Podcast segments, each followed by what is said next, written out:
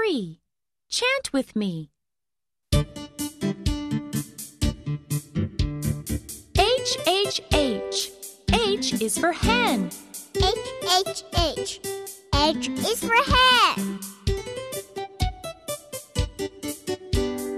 H, H, H. H is for horse. H H H. H is for